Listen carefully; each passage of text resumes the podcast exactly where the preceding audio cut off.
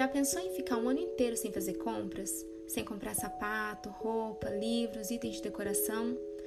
Pois eu fiz isso.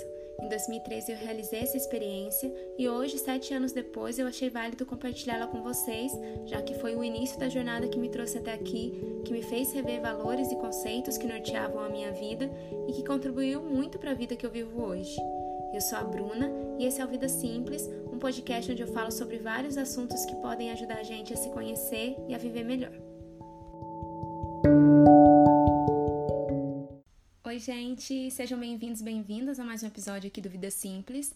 Hoje eu vim contar um pouquinho da minha história, de uma experiência que eu vivi e que contribuiu muito para a pessoa que eu me tornei hoje. Eu já comentei aqui em outros episódios que 2013 foi um ano bem significativo e bem difícil para mim. Eu sinto que aquele ano foi como se um véu que cobrisse os meus olhos tivesse caído e me fizesse enxergar uma realidade que eu não estava muito afim de ver, porque para mim estava tudo bem, eu não precisava mudar nada. Eu resolvi contar isso para vocês essa semana porque no dia 16 agora de agosto apareceu uma lembrança lá no meu perfil do Facebook me mostrando que há seis anos atrás eu terminei o meu ano sem compras. E foi uma experiência muito legal, que me trouxe muito aprendizado, que foi muito importante para minha jornada, porque foi o primeiro passo que eu dei para fazer uma coisa diferente. Eu comecei a ter crise de ansiedade em 2013, mas eu ainda não sabia que era crise de ansiedade. Eu achava que eu realmente estivesse morrendo infartando, né? Porque meu coração ficava muito acelerado, minha pressão subia muito, ou então que eu tivesse com uma doença muito grave. Então eu comecei a ficar com muito medo de morrer. Eu estava com 24 anos, trabalhava, vivia minha vida normalmente, mas com essa doença que eu ainda não sabia o que era, eu comecei a pensar em como seria se eu realmente morresse. O que, que eu estava fazendo da minha vida? O que, que me movia? O que, que eu valorizava? E aí eu comecei a ver que talvez eu não estivesse indo para um caminho muito legal.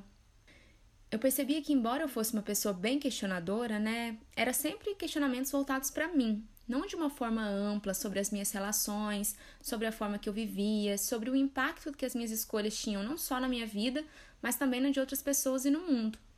E foi a partir disso que eu comecei a entrar em parafuso, porque eu não sabia mais quem eu era, porque ser aquela Bruna diante das crises não tinha mais sentido, e eu também não sabia o que eu queria ser, porque eu não sabia para que caminho seguir. Então eu comecei a pesquisar sobre autoconhecimento e espiritualidade porque eu senti que eu precisava me apegar a alguma coisa, eu queria encontrar algum sentido, eu queria entender o que eu estava passando. Eu queria saber que eu não era a única pessoa que estava passando por uma crise existencial naquele momento. E eu tive a sorte de encontrar uma pessoa que estava passando pela mesma coisa que eu, que é o Elder. Ele participou do meu documentário, vou deixar o link aqui para vocês assistirem. E a gente se conheceu num retiro espiritual da igreja, porque foi um momento em que eu me foquei muito em procurar ajuda espiritual de alguma forma. E a gente começou a conversar, ele me prestou um livro, depois a gente começou a trocar e-mail. E a gente conversava muito, né? A gente se sentia muito acolhido nas nossas trocas, porque a gente entendia na pele o que o outro estava passando. Mas enfim, eu não quero me alongar nisso porque eu quero trazer ele para conversar um dia aqui, num episódio, para contar um pouquinho da nossa jornada de, de autoconhecimento, de amizade. E ele foi uma pessoa importante, ele é uma pessoa importante na minha vida, é um amigo muito especial e eu sinto que eu tive muita sorte de encontrar ele nesse momento da vida que estava difícil para nós dois. Tá, eu comecei a pesquisar também sobre outros assuntos relacionados a estilo de vida, consumo, e eu acabei chegando num blog de uma moça que resolveu ficar um ano sem comprar nada. Eu já tinha visto a Joana do blog Um Ano Sem Zara contando dessa experiência também, de ficar sem comprar, mas eu acho que o lance tanto da Joana quanto dessa moça do blog era mais voltado para moda e também para poupar dinheiro, e eu não tinha essa meta. Mas eu estava tão perdida que eu senti que eu precisava fazer alguma coisa que me desse motivação, que me desse algum sentido, que me fizesse me comprometer com algo. E foi então que eu decidi também fazer a experiência de ficar um ano sem comprar. Para ser sincero, eu não sei direito o que, que me levou a fazer isso tinha muita coisa passando na minha cabeça, mas enfim, eu gostei da ideia e segui em frente. Eu lembro que em 2008 eu comecei a me interessar mais por moda depois de ver um quadro do Fantástico que chamava Cinco Meninas e um Vestido, em que eles convidaram meninas de cinco regiões do, do Brasil e propuseram para elas que elas usassem um vestido por 21 dias para compor os looks lá e tal. E depois eles escolheram a mais criativa. E foi aí que eu conheci a Vicky, que é a Vicky Olo, que tinha um estilo que eu adorava, que era roqueira, e depois disso eu, eu comecei a acompanhar ela nas redes e acompanho ela até hoje, gosto muito do estilo dela. E enfim, foi a partir desse momento que eu comecei a me interessar mais por moda. Mas a minha relação com a moda não era nada demais. Eu trabalhava com marketing numa rede de lojas de vestuário, então eu estava sempre por dentro, eu pesquisava, lia bastante sobre esse assunto por causa do trabalho. E também porque eu me interessava, mas eu não era uma pessoa super consumista. Eu sei que eu comprava muito mais do que eu precisava e também não me preocupava muito de onde eu estava comprando. Se eu gostasse de uma peça e o preço estivesse dentro do meu orçamento, eu comprava. E eu adorava comprar online. Eu nunca fui a pessoa que gostava de ir em loja, de ficar vendo roupa, experimentando. Nunca tive muita paciência para isso. Então eu via na internet uma coisa que eu achava bonita, interessante, comprava e recebia. Eu achava muito prático isso e eu amava receber coisas pelo correio. Eu não sei, eu acho que tem a ver com o fato de corresponder com outras pessoas quando eu era mais nova. Então, eu mandava muita carta, recebia muita carta. Então, eu sempre amei receber coisa pelo correio. Então, era muito gostoso comprar online e receber em casa. Enfim, eu não era uma pessoa consumista exacerbada, mas eu comprava bastante. E com essa crise existencial, eu comecei a olhar para tudo aquilo que eu já tinha comprado, pensando lá na minha morte, né? E para que que eu tinha comprado todas essas coisas? E eu comecei a pensar também em todo o dinheiro que eu tinha gastado comprando essas coisas que muitas vezes eu nem usava ou usava muito pouco. E nas horas de trabalho que eu precisei para ter aquele dinheiro. E eu comecei a pirar nessas coisas. Foi então que, decidida a repensar esses hábitos de consumo, o que, que me movia a comprar e o que, que eu estava fazendo da minha vida, que eu criei o blog, que é uma vida mais simples. Naquela época, eu acho que eu até expunha coisas que eu nem precisava, então eu acabei desativando aquele blog, mas era lá que eu contava todo mês, todo dia 16, como que estava sendo essa experiência de ficar sem comprar.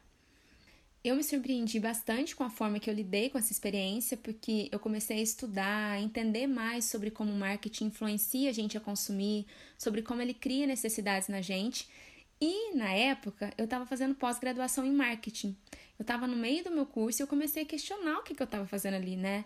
E foi a partir disso que eu decidi fazer o meu artigo para finalizar a pós é, sobre marketing e consumo, sobre como as ferramentas de marketing são usadas para fazer a gente comprar sem precisar naquela época as redes sociais não tinham o poder que elas têm hoje sobre as nossas vidas, né? Não tinha toda essa captação, toda essa análise de dados que a gente dá de graça para as redes, a partir do momento que a gente posta, né? Tudo que a gente posta, as coisas que a gente clica, a partir disso os nossos dados são analisados e isso é usado para aprimorar a forma como as propagandas são feitas e ajuda as empresas a preverem e até a saberem o que a gente quer muito antes da gente saber que a gente quer alguma coisa.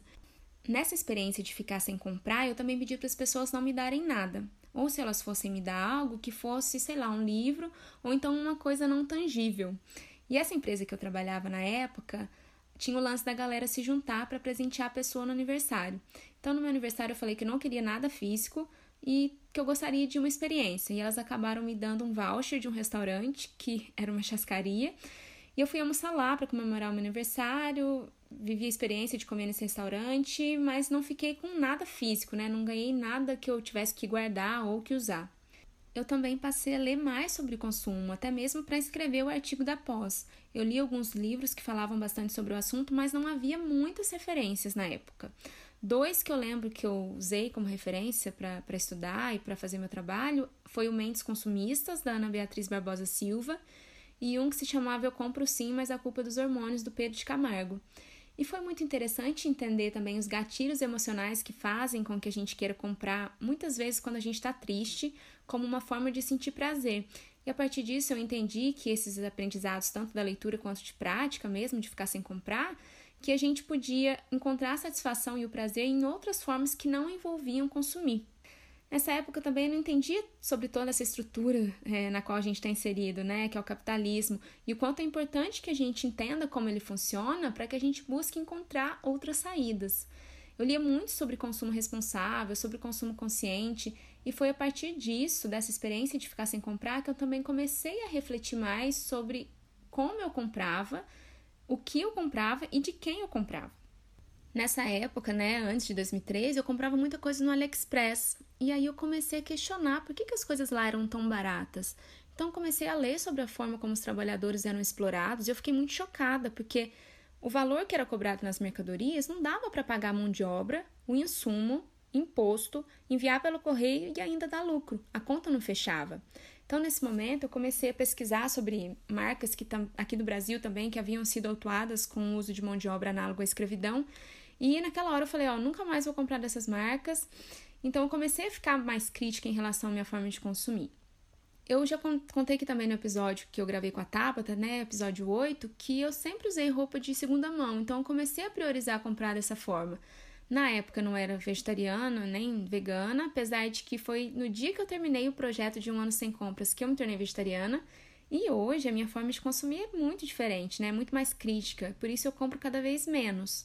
Não digo para vocês que eu não compro, é, que eu só compro o que eu preciso, porque eu entendi que a vida não é 8 ou 80, né? Mas eu posso falar que as minhas escolhas hoje em dia são bem mais conscientes.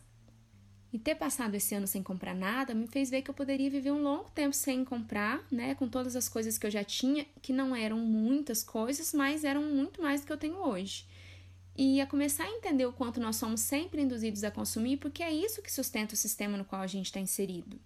Eu sei que a gente tem que comprar coisas, né? Claro, mas a gente não precisa comprar tudo que dizem que a gente precisa ter. Eu sinto que hoje eu sou muito mais consciente dessas artimanhas do capitalismo e eu acho, eu acho que se a gente fala sobre consumo responsável, sobre minimalismo, sobre vida simples, a gente precisa falar de capitalismo. Porque se a norma desse sistema é alimentar ele através do consumo, quando você decide não comprar, você está questionando e está indo contra o que ele propõe, não é? Por isso que é importante fazer a conexão entre as duas coisas para a gente não ficar na superfície do problema culpando o consumidor e não o sistema em si. Não foi uma experiência pontual também essa que eu fiz, né? Que depois de ter feito o ano sem compra eu voltei a consumir como era antes. Não, eu realmente mudei a minha forma de ver a vida, de consumir, passei a questionar muito mais as coisas que eu já questionava, é, comecei a pensar muito mais, abri os meus olhos para ver a realidade, para ver o quanto a nossa forma de viver pautada no consumo é insustentável, seja para nós mesmas, para as pessoas, para o meio ambiente e foi o começo de tudo que me trouxe até aqui. Foi a primeira ação concreta dessa minha mudança de vida que me trouxe muitos aprendizados que pavimentaram o caminho que eu decidi trilhar. Eu acho que você não precisa necessariamente fazer uma experiência assim para poder entender melhor sua forma de consumir. Hoje em dia tem muito material disponível sobre esse assunto, muito mais do que existia em 2013, e com a internet a gente pode pesquisar com facilidade, encontrar pessoas falando sobre isso, que é um assunto super importante da gente refletir, da gente questionar e da gente entender melhor. Então, hoje, sete anos depois dessa decisão, eu olho para trás e me sinto muito feliz e muito orgulhosa de ter ousado fazer isso, porque muita gente na época achou que eu estava louca. E eu me sinto feliz e orgulhosa porque eu sei que o processo, embora pareça simples, aconteceu enquanto outras coisas, né? Enquanto as coisas que eu tinha como referência começaram a não fazer mais sentido. Então, ter ficado esse ano sem comprar, no momento em que eu estava perdida, em que eu passava por outros processos, também me trouxe muitos aprendizados. Essa foi a razão pela qual decidi gravar esse episódio, como uma forma de celebrar tudo isso, a minha jornada, de dividir com vocês esse caminho de mudança da minha vida, que foi uma experiência importante e da qual eu realmente me sinto orgulhosa. Então é isso, gente. É, vocês podem falar comigo por e-mail se, se vocês quiserem conversar sobre esse assunto. Lá no Instagram, embora eu, o foco seja veganismo, eu também tenho inserido mais algumas reflexões sobre esse tema de consumo de vida simples. E lá no meu blog também tem vários textos, várias reflexões a respeito desse tema. É o www.umavidamaisimples.com.br. Um beijo e até o próximo episódio.